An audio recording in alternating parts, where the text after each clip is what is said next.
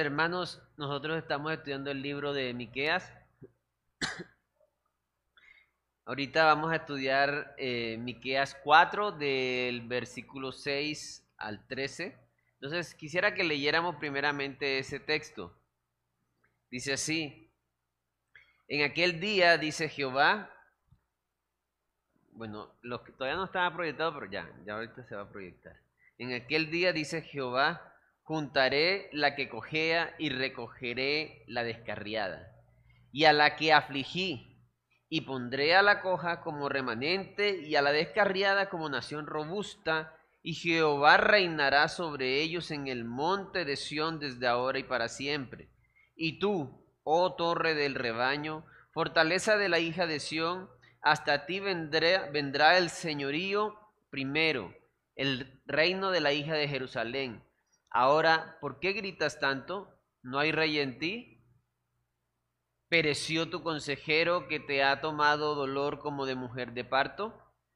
Duélete y gime, hija de Sión, como mujer que está de parto, como mujer que está de parto, porque ahora saldrás de la ciudad y morarás en el campo y llegarás hasta Babilonia. Allí serás librada, allí te redimiré, allí te redimirá Jehová de la mano de tus enemigos pero ahora se han juntado muchas naciones contra ti y dicen, sea profanada y vean nuestros ojos su deseo en Sión. Mas ellos no conocieron los pensamientos de Jehová ni entendieron su consejo, por lo cual los juntó como gavillas en la era. Levántate y trilla, hija de Sión, porque haré tu cuerno como de hierro y tus uñas de bronce y desmenuzarás a muchos pueblos y consagrarás a Jehová su botín y sus riquezas al Señor de toda la tierra. Amén. Un texto muy interesante que tiene mucha historia, pero también tiene un mensaje muy contundente para nosotros en el día de hoy. Eh, al mensaje yo le titulé La buena voluntad del Señor. Como primer punto, hermanos, yo tengo que Dios es bueno en todo tiempo. Dios es bueno en todo tiempo. Y vamos a mirarlo. Vamos a mirar el, texto eh, del verso 6 al verso 9. Vamos a leer esto. En aquel día dice Jehová, Juntaré la que cojea y recogeré la descarriada, y a la que cojea y recogeré la descarriada, y a la que afligí y pondré a la coja como remanente y a la descarriada como nación robusta, y Jehová reinará sobre ellos en el monte de Sión desde ahora y para siempre. Este texto, hermanos, es un texto que se refiere más que todo, más que todo no, se refiere al, al, al reinado milenial de Cristo. ¿Sí? Hay una profecía en Apocalipsis 20, si quieres vamos a Apocalipsis 20, hermanos. Vamos a leer del versículo, esto para entender de qué está hablando esto, este primer punto, ¿verdad? Del versículo 1 al 9. Dice, vi a un ángel que descendía del cielo con la llave del abismo y una gran cadena en la mano, y prendió al dragón, la serpiente antigua, que es el diablo y Satanás, y lo ató por mil años, y lo arrojó al abismo y lo encerró, y puso sus sellos sobre él para que no engañase más a las naciones, hasta que fuese cumplidos mil años, y después de esto debe, eh, debe ser desatado por un poco de tiempo. Y vi tronos y se sentaron sobre ellos los que recibieron facultad de juzgar, y vi las almas de los decapitados, por causa del testimonio de Jesús y por la palabra de Dios, los que no habían adorado a la bestia ni a su imagen y que no recibieron la marca en su frente ni en sus manos, y vivieron y reinaron con Cristo mil años. Pero los otros muertos no volvieron a vivir hasta que se cumplieron mil años. Esta es la primera resurrección. Bienaventurado y santo el que tiene parte en la primera resurrección. La segunda muerte no tiene potestad sobre ellos sino que serán sacerdotes de Dios y de Cristo y reinarán con él mil años. Cuando los mil años se cumplan, Satanás será suelto de su prisión y saldrá a engañar a las naciones que están en los cuatro ángulos de la tierra, a God y a a fin de reunirlos para la batalla, el número de los cuales es como la arena del mar. Y subieron sobre la anchura de la tierra y rodearon el campamento de los santos y la ciudad amada y de Dios, y de Dios descendió fuego del cielo y los consumió.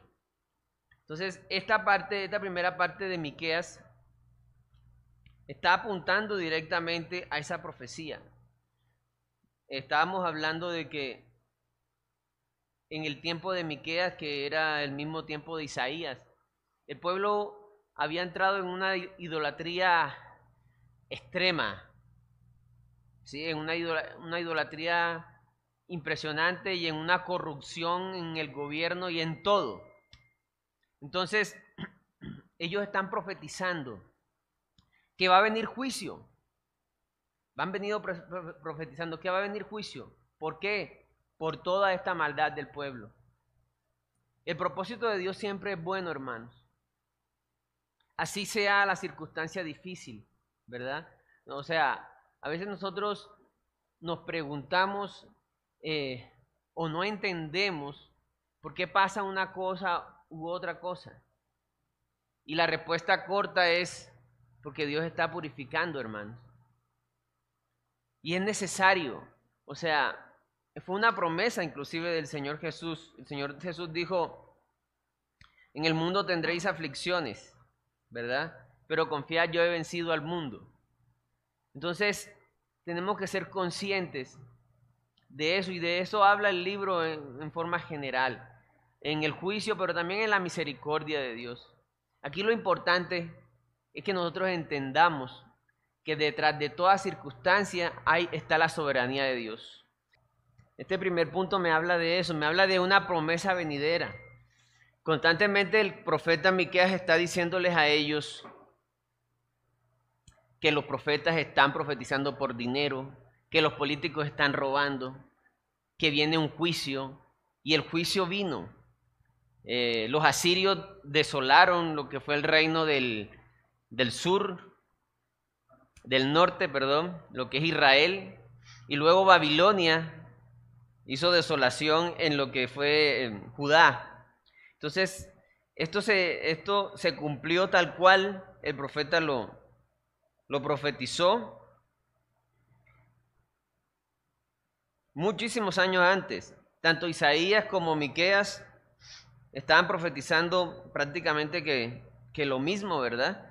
Pero hay una característica muy peculiar en el pueblo y muy triste, diría yo, que ellos mataban a los profetas, ellos apedreaban a los profetas. Y el Señor lo dijo.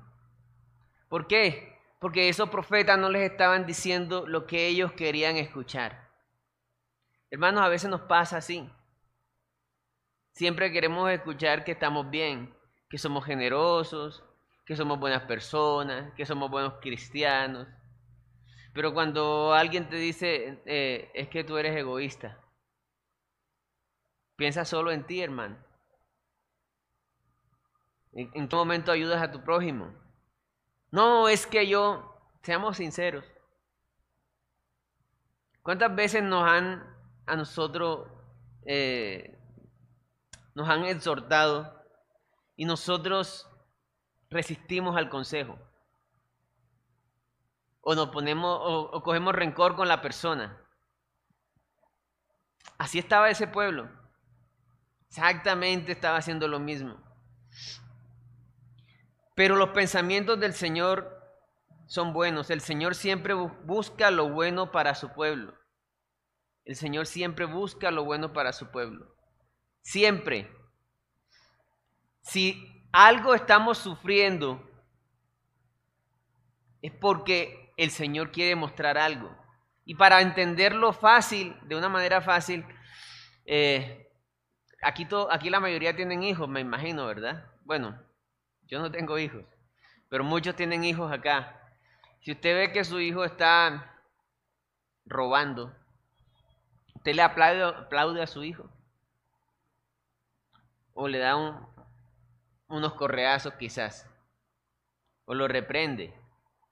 Y su hijo le va a doler, ¿verdad? A su hijo le va a doler y va, va a ser un momento triste para tu hijo, pero tú le estás salvando, realmente le estás salvando su vida. El Señor hace lo mismo con su pueblo. Y si vemos la historia de Israel, parece que Israel estuviera en rebeldía continua eh, con Dios desde Moisés. Se, se evidencia mucho eso. Vamos a mirar lo que dice Jeremías 29:11. Dice así la palabra de Dios. Porque yo sé los pensamientos que tengo acerca de vosotros, dice Jehová, pensamientos de paz y no de mal, para daros el fin que esperáis. El Señor siempre quiere lo mejor para nosotros. Pero hay una guerra, siempre hay una guerra. Y lo pudimos ver en el texto de Apocalipsis, no sé si lo notaron, creo que en el Apocalipsis 28 o 9, cuando, cuando Satanás es suelto de nuevo. Y dice un verso, dice, para que siga engañando a las naciones. Hay una guerra, pero la guerra no es como una vez se predicó acá, eh, con los ojos cerrados, tirar puños y gritar, te reprendo Satanás y tú le das puño con, al aire y ahí es la guerra espiritual.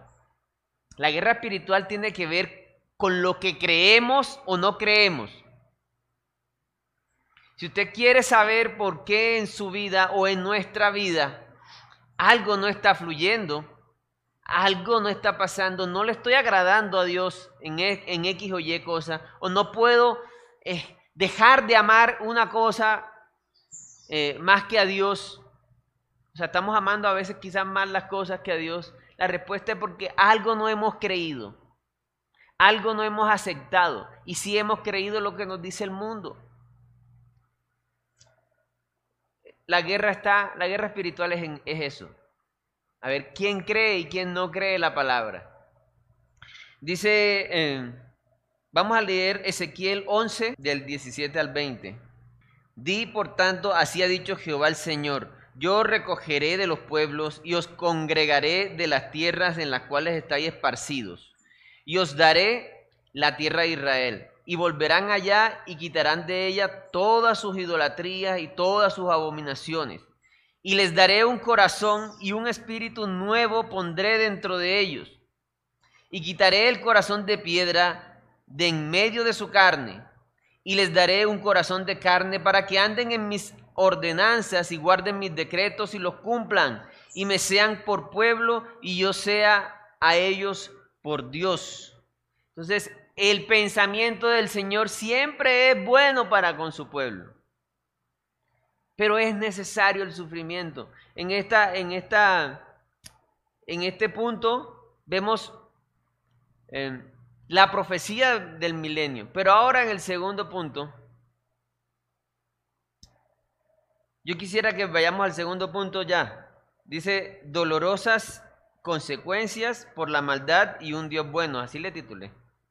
Dolorosas consecuencias por la maldad y un Dios bueno. Eso lo vemos en Miqueas del verso 9 en adelante. Ahora, ¿por qué gritas tanto? ¿No hay, no hay rey en ti? ¿Pereció tu consejero que te ha tomado dolor como de mujer de parto? Duélete y gime, hija de Sión, como mujer que está de parto, porque ahora saldrás de la ciudad y morarás en el campo llegarás hasta Babilonia, allí serás librada allí te redimirá Jehová de la mano de tus enemigos.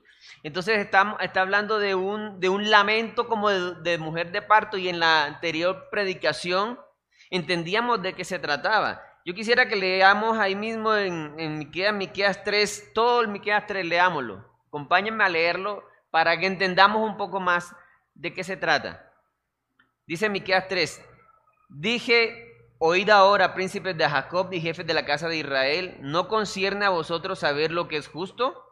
Vosotros que aborrecéis lo bueno y amáis lo malo, que le quitáis su piel, que quitáis su piel y su carne de sobre los huesos, que coméis asimismo la carne de mi pueblo, y le desolláis su piel de sobre ellos y les quebrantáis los huesos y los rompéis como para el caldero y como carne. Se estaban comiendo al pueblo, está describiendo de una forma poética.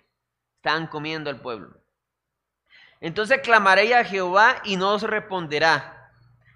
Antes esconderá de vosotros su rostro en aquel tiempo, por cuanto hicisteis malvadas obras. Así ha dicho Jehová acerca de los profetas que hacen errar a mi pueblo y claman paz cuando tienen algo que comer y al que cuando tienen algo que comer, perdón, y al que no les da de comer proclaman guerra contra él. Algo muy parecido estamos viviendo en algunos sectores religiosos. El que tiene para dar, entonces por ese se le profetiza algo bueno.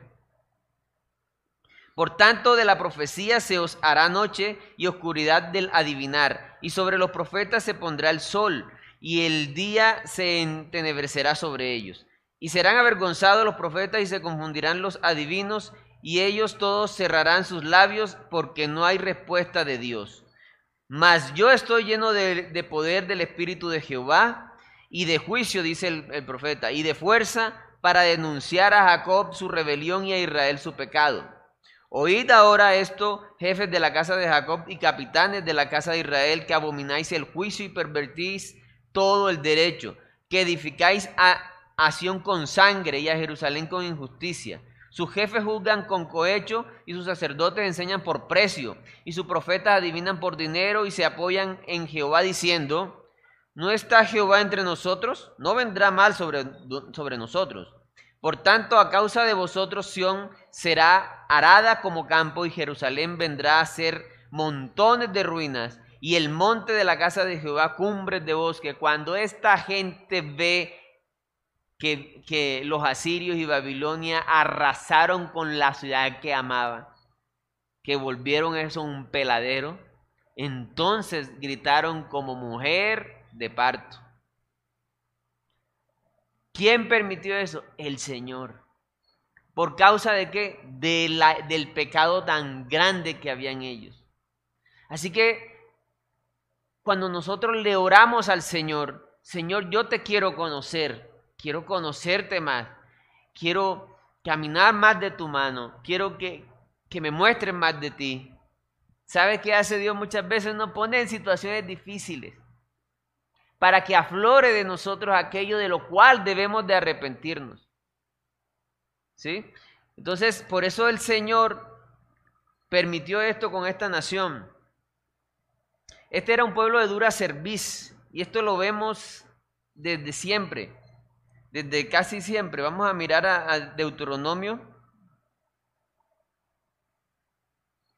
Deuteronomio capítulo 31, verso 24. Y cuando, y cuando acabó Moisés de escribir las palabras de esta ley en un libro hasta concluirse, miren lo que dijo Moisés. Dio órdenes Moisés a los levitas que llevaban el arca del pacto de Jehová diciendo, Tomad este libro de la ley y ponedlo al lado del arca del pacto de Jehová vuestro Dios, y esté allí por testigo contra ti, porque yo conozco tu rebelión y tu dura cerviz. He aquí que aún viviendo yo con vosotros hoy sois rebeldes a Jehová. ¿Cuánto más después que yo haya muerto? Decía Moisés.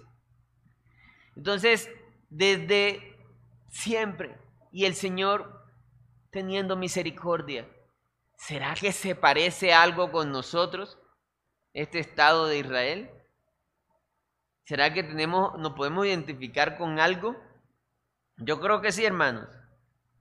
Vamos a mirar lo que dijo el Señor Jesús en Mateo 23, del 37 al 39. Jerusalén, Jerusalén, que matas a los profetas y apedreas a los que te son enviados. Mira lo que dice el Señor Jesús. ¿Cuántas veces quise juntar a tus hijos como la gallina junta sus polluelos y debajo de las alas y no quisiste? He aquí vuestra casa os es dejada desierta, porque os digo que desde ahora no me veréis hasta que digáis bendito el que viene en el nombre del Señor. Entonces, hermanos, la misma rebelión del pueblo, tenemos que identificar qué hay de eso en nosotros. Una de las cosas que tenían, que me llama mucho la atención a mí, que no aceptaban error. Y yo he sido culpable de eso también. Cuando me entero de que en algo estoy fallando o, en común de algunos dicen, Juan Pablo tiene esto.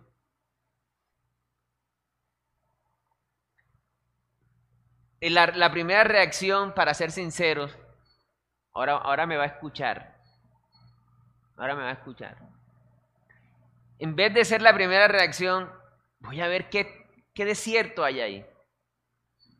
Ahora, ¿qué hace, el, ¿qué hace el Señor cuando nosotros nos comportamos así? Si, si nos ama, ¿sabe qué hace? Nos lleva a un punto en que tengamos que bajar la cabeza y humillarnos y reconocer. Eso hizo con el pueblo de Israel. Vamos a mirar Santiago. Yo creo que este texto eh, sintetiza mucho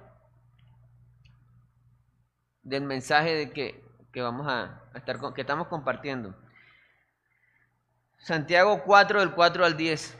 Quiero que pongan mucha atención, hermanos. Dice así, oh almas adúlteras, ¿no sabéis que la amistad del mundo es enemistad contra Dios? Voy a hacer un pare ahí. ¿Ustedes qué creen que esta carta hacia, quién está siendo dirigida? ¿Hacia las personas en común o hacia la iglesia? Vamos a mirarlo ahí, ahí mismo, ¿no?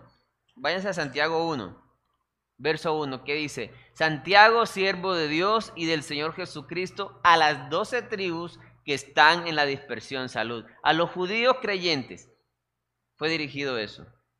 Nada más y nada menos que a los judíos cristianos, ¿no? Vamos a seguir en el verso 4 del capítulo 4 de Santiago. Cualquiera pues que quiera ser amigo del mundo se constituye enemigo de Dios. ¿O pensáis que la escritura dice en vano, el espíritu que Él ha hecho morar en nosotros nos anhela celosamente? Pero Él da mayor gracia. Por esto dice, Dios resiste a los soberbios y, soberbios y da gracia a los humildes. Miren lo que dice, someteos pues a Dios, resistid al diablo y hurá de vosotros. Acercaos a Dios y Él se acercará a vosotros. Pecadores, limpiad las manos y vosotros los de doble ánimo, purificad vuestros corazones. 9. Afligíos y lamentad y llorad. Vuestra risa se convierta en lloro y vuestro gozo en tristeza. Humillaos delante del Señor y Él os exaltará. Algo que tenemos los seres humanos en común en el corazón es maldad.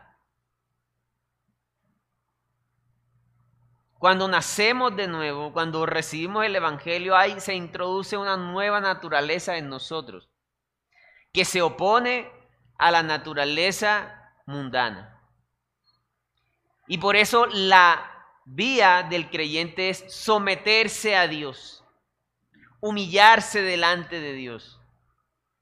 Cuando leímos en el Apocalipsis y cuando leímos aquí en Miqueas, en, el último punto, cuando destruyeron a esas naciones, porque esa es otra profecía, dice al final que los botines fueron ofrendados al Señor. Como si ellos no hubiesen hecho nada. Y es que están dándole toda la gloria al Señor. O sea, el que permite todo es el Señor. Cuando hay jactancia de parte de nosotros, entonces pecamos.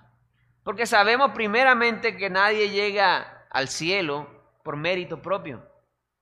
Es el Señor quien nos lleva. Entonces, a veces nos preguntamos, a veces luchamos, a veces eh, nos pasan cosas, nos lamentamos como está el pueblo lamentándose y no entendemos. Pues hermanos, acerquémonos a Dios. Qué oportunidad tan buena para acercarnos a Dios cuando estemos pasando sufrimiento, cuando sentimos que nos, nos rechazan, cuando nos quedamos sin trabajo, cuando nos roban, cuando nos dejan solos, cuando no, cuando no nos salen las cosas, cuando nos enfermamos. Por nuestro corazón no arrepentido, por nuestro corazón no convencido, amando más los deleites de este mundo que al Señor, por nuestro corazón incrédulo e, e inconstante en la búsqueda de Dios con sinceridad, es que nos pasan las, cosas que nos pasan. Y vuelvo al ejemplo del niño. El, buen padre corrige al niño. Así el niño tenga que llorar por un tiempo. Y esto es lo que está haciendo eh, el Señor con el pueblo en este, en este caso. Les está diciendo, se viene un reinado poderoso, pero primero ustedes van a sufrir. Ahora, hablamos aquí de sufrir, ¿no? Pero lo que hizo Babilonia y Asiria fue que lo fueron y mataron a todo el que pudieron matar. Saquearon, hicieron de todo. El juicio de Dios a causa del pecado. Hermanos, y como tercer punto, el Señor es quien da la victoria y obra en su pueblo. Es el Señor el quien da la victoria. Ahí lo vimos en Apocalipsis. Si quieres, vayamos de nuevo a Apocalipsis 7, del verso 7 al 10. Perdón, Apocalipsis 20. Dice así la palabra de Dios. Cuando los mil años se cumplan, Satanás será suelto de su prisión y saldrá a, ¿qué dice la palabra? A engañar. Y vuelvo y repito, hermanos, la guerra es entre a quién le estamos creyendo. ¿A quién le estamos creyendo más? A las naciones que están en los cuatro ángulos de la tierra, a God y a Magod, a fin de reunirlos para la batalla, el número de los cuales es como la arena del mar, y subieron sobre la anchura de la tierra y rodearon el campamento de los santos y la ciudad amada, y de Dios descendió fuego del cielo y los consumió. Verso 10, y el diablo que los engañaba fue lanzado en el lago de fuego y azufre donde estaban la bestia y el falso profeta y serán atormentados día y noche por los siglos de los siglos. Y allí en Miqueas en, Miqueas, en el texto base de nosotros, al final lo dice. El verso, leamos del verso 11 al 13, dice, pero ahora se han juntado muchas naciones contra ti. Esto está hablando ya es de eh, la batalla del Armagedón. Cuando pasa el milenio, ¿sí? Lo acabamos de leer en Apocalipsis 20, y el diablo es suelto de nuevo y empieza a engañar. Y muchas naciones se van en contra de Jerusalén. Dice así la palabra. Pero ahora se han juntado muchas naciones contra ti y dicen, sea profanada y, vean vuestros ojos su deseo en Sión. Mas ellos no conocieron los pensamientos de Jehová ni entendieron su consejo, por lo cual los juntó como gavillas en el, en el era. ¿Qué es eso? La gavilla es, no sé si lo han visto en imágenes cuando cultivan trigo y hacen como unos manojos grandes para ir juntándolo. Luego ese trigo de ahí pasa a un espacio más plano y con mejor drenaje para que se seque el trigo. Entonces, ¿qué está diciendo el Señor? Que ellos pensaron que estaban, era, iban a acabar con Jerusalén y Dios permitió eso para tenerlos ahí, juntarlos todos ahí. Levántate y trilla, hija de Sión, porque haré tu cuerno como de hierro y tus uñas de bronce y desmenuzarás a muchos pueblos y, y consagrarás a Jehová su botín y sus riquezas al Señor de toda la tierra. Consagrarás el botín al Señor. O sea, lo vemos también repetidamente en el Apocalipsis que los, los 24 ancianos y todos cogían sus coronas, las coronas que nos van a dar a nosotros cuando vayamos al, cielo. ¿Sabes qué vamos a hacer nosotros? Vamos a, a lanzarlas delante del Jehová. Porque nada en nada tenemos gloria. ¿Sabe qué es lo que le agrada al Señor de nosotros? ¿Sabe en, en qué, si se puede decir, podemos decir, este, tenemos reconocimiento, si se puede llamar reconocimiento, es en el creer, hermanos. Solamente. ¿Y el creer qué quiere decir? Creer quiere decir recibir. Entonces, vivimos una vida o estamos en una vida así como el pueblo, creyendo lo que queremos creer y no queriendo que nadie nos diga lo contrario. Y después decimos, ¿por qué nos pasa esto? Tenemos que vivir en una constante en un constante examen, bajarle al orgullo, escuchar.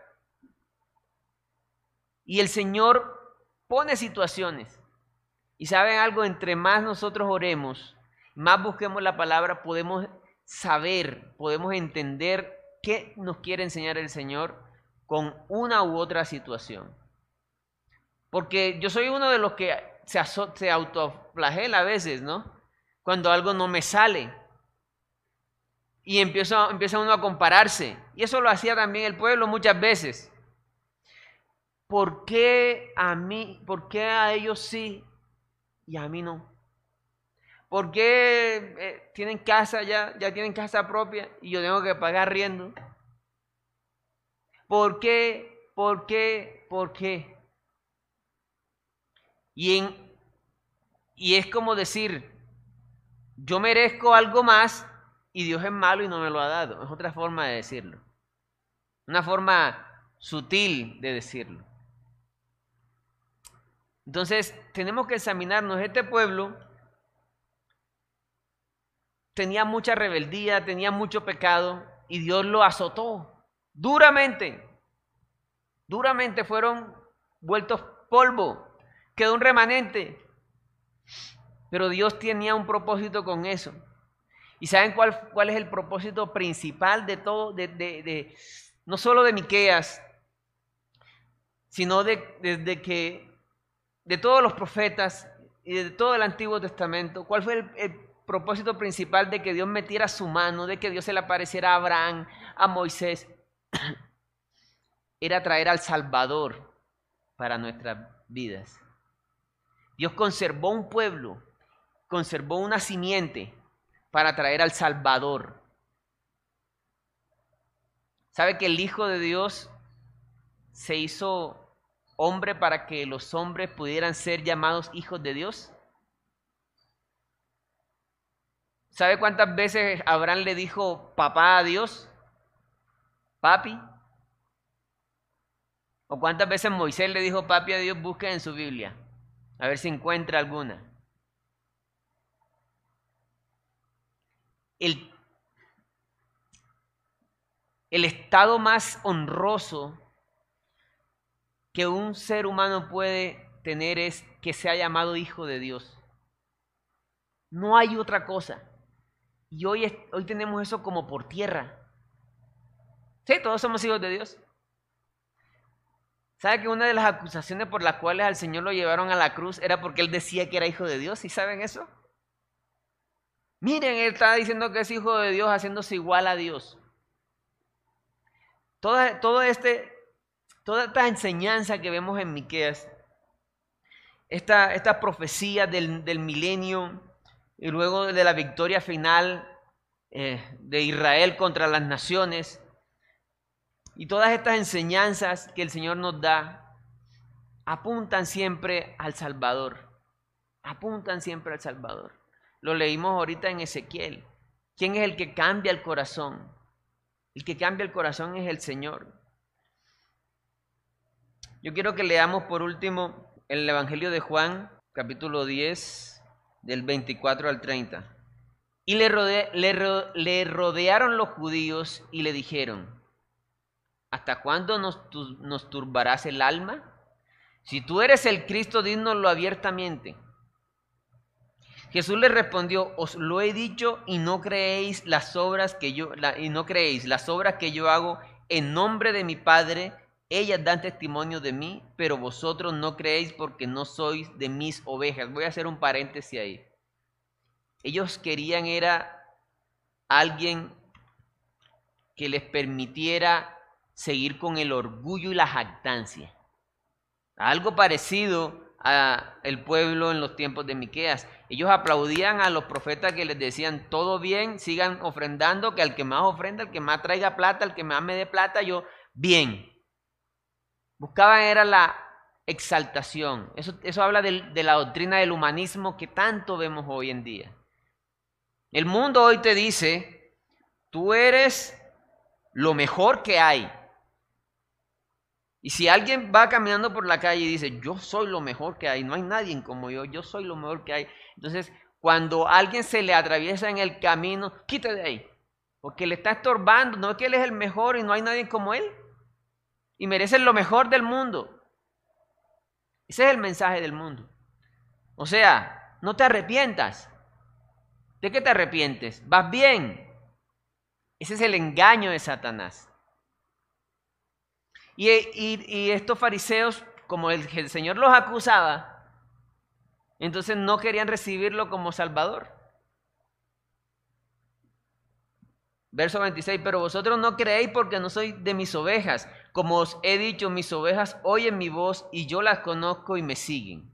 Y yo les doy vida eterna y no perecerán jamás. Y me encanta cómo termina esto. Dice, ni nadie las arrebatará de mi mano. Mi Padre que me las dio es mayor que todos. Y nadie las puede arrebatar de la mano de mi Padre. Cuando llegamos a ser hijos de Dios, Nadie nos puede quitar esa condición. Si alguien dice, yo fui, yo fui cristiano, ya después no fui cristiano, ese nunca fue cristiano. Porque alguien que conoce al Señor, ¿cómo después va a decir que no conoce al Señor? Que lo que, lo que conoció no era. Eso lo tenemos que tener claro.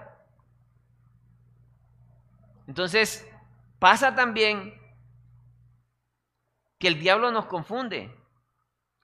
Es, es, la lucha. ¿Qué tenemos que hacer nosotros? Tenemos que confrontar lo que estamos viviendo con lo que dice la palabra de Dios. Y pelear, porque el diablo confunde. Vienen a los hermanos de la iglesia y los confunde. Les mete eh, filosofías a nombre de ciencia.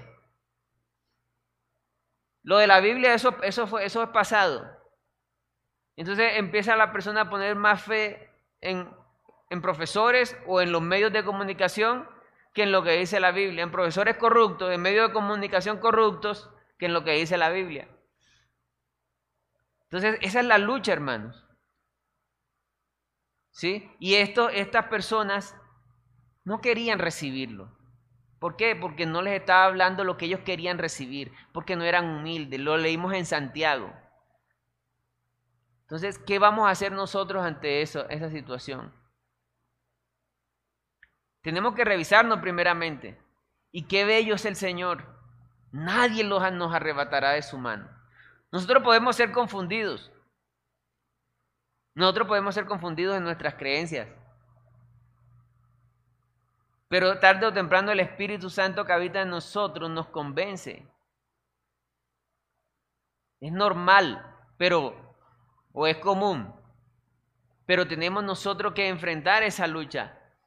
El diablo viene a engañar. Y el Señor nos pone en situaciones como pasó aquí con el pueblo, pero por un bien mayor. Porque quiere hacer una obra en nosotros. Y yo me preguntaba a veces, porque no, no sé si les ha pasado, Señor, yo veo que las demás personas han alcanzado esto, yo por qué seré así. Hermano, y es porque hemos creído otras cosas más que al Señor. Le hemos creído a otras cosas más que al Señor. Y tenemos que revisarnos. Eso, esa es nuestra tarea, esa es la guerra espiritual. Busquemos al Señor, busquemos al Señor, démosle prioridad al Señor. ¿O, o qué nos vamos a llevar a la tumba? Nadie se lleva la plata para la tumba. Nadie. ¿Qué nos vamos a llevar? Yo prefiero morirme sabiendo de que me presté para que el Señor me usara a llevar el Evangelio, a morirme eh, sabiendo que dejé plata para que otro se la gaste después también. ¿Sí o no? Entonces, analicémonos, hermanos. ¿Qué estamos valorando más? Los deleites del mundo. El mundo, ¿qué predica el mundo? El mundo predica, alábate a ti mismo. Consigue tus sueños y los demás que esperen. El Señor que dice, el que quiera venir en pos de mí, niéguese a sí mismo, tome su cruz y sígame. El mensaje del Evangelio es contrario al mensaje del mundo totalmente. Y eso es constante, por eso hoy día Y el mismo Señor ha, permitido de que hoy día tengamos Biblia electrónica, tengamos diccionario, tenemos todo. Porque tenemos que luchar eso. Porque el diablo no va a descansar, no descansa. Sigue diciendo mentira. En el milenio que, que lo acabamos de leer, va a ser apresado. Y el Señor va a gobernar, pero después va a ser suelto. Y lo que dice la Biblia que va a hacer Él va a seguir engañando. El diablo no se me va a aparecer con, los cuernos, se me va a aparecer como ángel de luz, como alguien que sabe, como alguien bueno. Esto es lo bueno. Amén.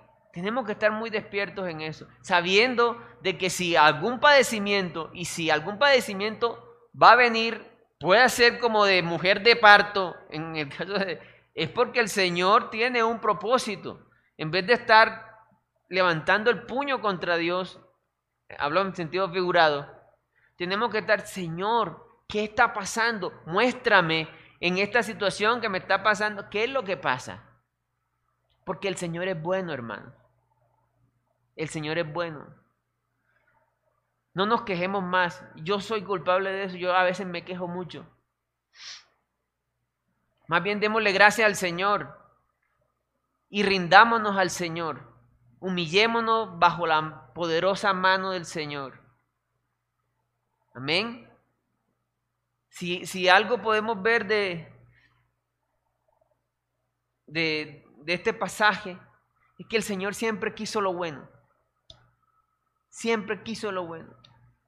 Decía el Señor en Jesús en Mateo, Jerusalén lamentándose. ¿Cuántas veces quise reuniros? ¿Cuántas veces el Señor ha querido que nosotros nos consagremos, que estemos en un nivel de plenitud, de gozo, lleno de la presencia de Dios, alumbrando a donde vayamos, llevando el poder de Dios al trabajo, a la casa, a la calle, en, en un gozo. ¿Cuántas veces ha querido el Señor hacer eso? Pero no hemos querido. Entonces, ese es el mensaje de hoy, hermanos. El mensaje de hoy es revisarnos y entender que si viene un lamento, si viene un algo fuerte a nuestras vidas, es porque el Señor quiere limpiar, porque el Señor quiere sanar, porque el Señor quiere restaurar, porque el Señor es bueno. Y a los que me oyen por primera vez, nada de lo que hay en el mundo puede traer satisfacción. Si usted analiza el mundo, el mundo siempre te dice que está satisfecho, pero no hay nada de lo que tiene el mundo puede traer satisfacción. Si no, todos los borrachos fueran felices, todos los promiscuos fueran, fueran felices, todos los ricos fueran, fueran felices. Y hay una tasa de suicidio en ricos altísima. Eso lo podemos ver. ¿A quién estamos creyéndole, hermanos? Amén. Y gracias al Señor que permite las cosas que nos pasan. Hagamos ese ejercicio. No nos lamentemos más. No levantemos el puño contra Dios. Más bien doblemos la rodilla. Señor, aquí estoy. Muéstrame lo que me tengas que mostrar. En vez de decir, ¿por qué? Amén. Señor, yo te doy gracias por esta tu palabra. Yo te pido, Señor, que nos guíes a un, corazón arrepentido, Señor. Que podamos ver aquello que tú nos quieres mostrar, Señor. Que nos podamos arrepentir de aquello que debemos de arrepentirnos. Que podamos confesar aquello que no hemos confesado, Señor. Que tengamos un corazón agradecido para contigo, Señor. Entendiendo que tú eres bueno todo el tiempo, Señor. Todo el tiempo eres bueno, Señor. Y que las disciplinas y los sufrimientos son temporales, Señor. Porque tú buscas algo eterno en nosotros. Buscas glorificarte en nosotros. Buscas que tengamos vida y vida en abundancia.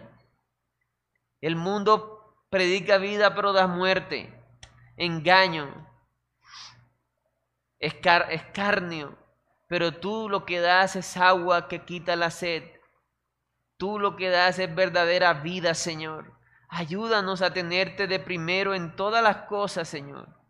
A que el trabajo no sea nuestro Dios, a que nuestra pareja no sea nuestro Dios, a que nuestros amigos no sean nuestro Dios, a que las cosas del internet, de la televisión, del mundo del entretenimiento no sean nuestro Dios.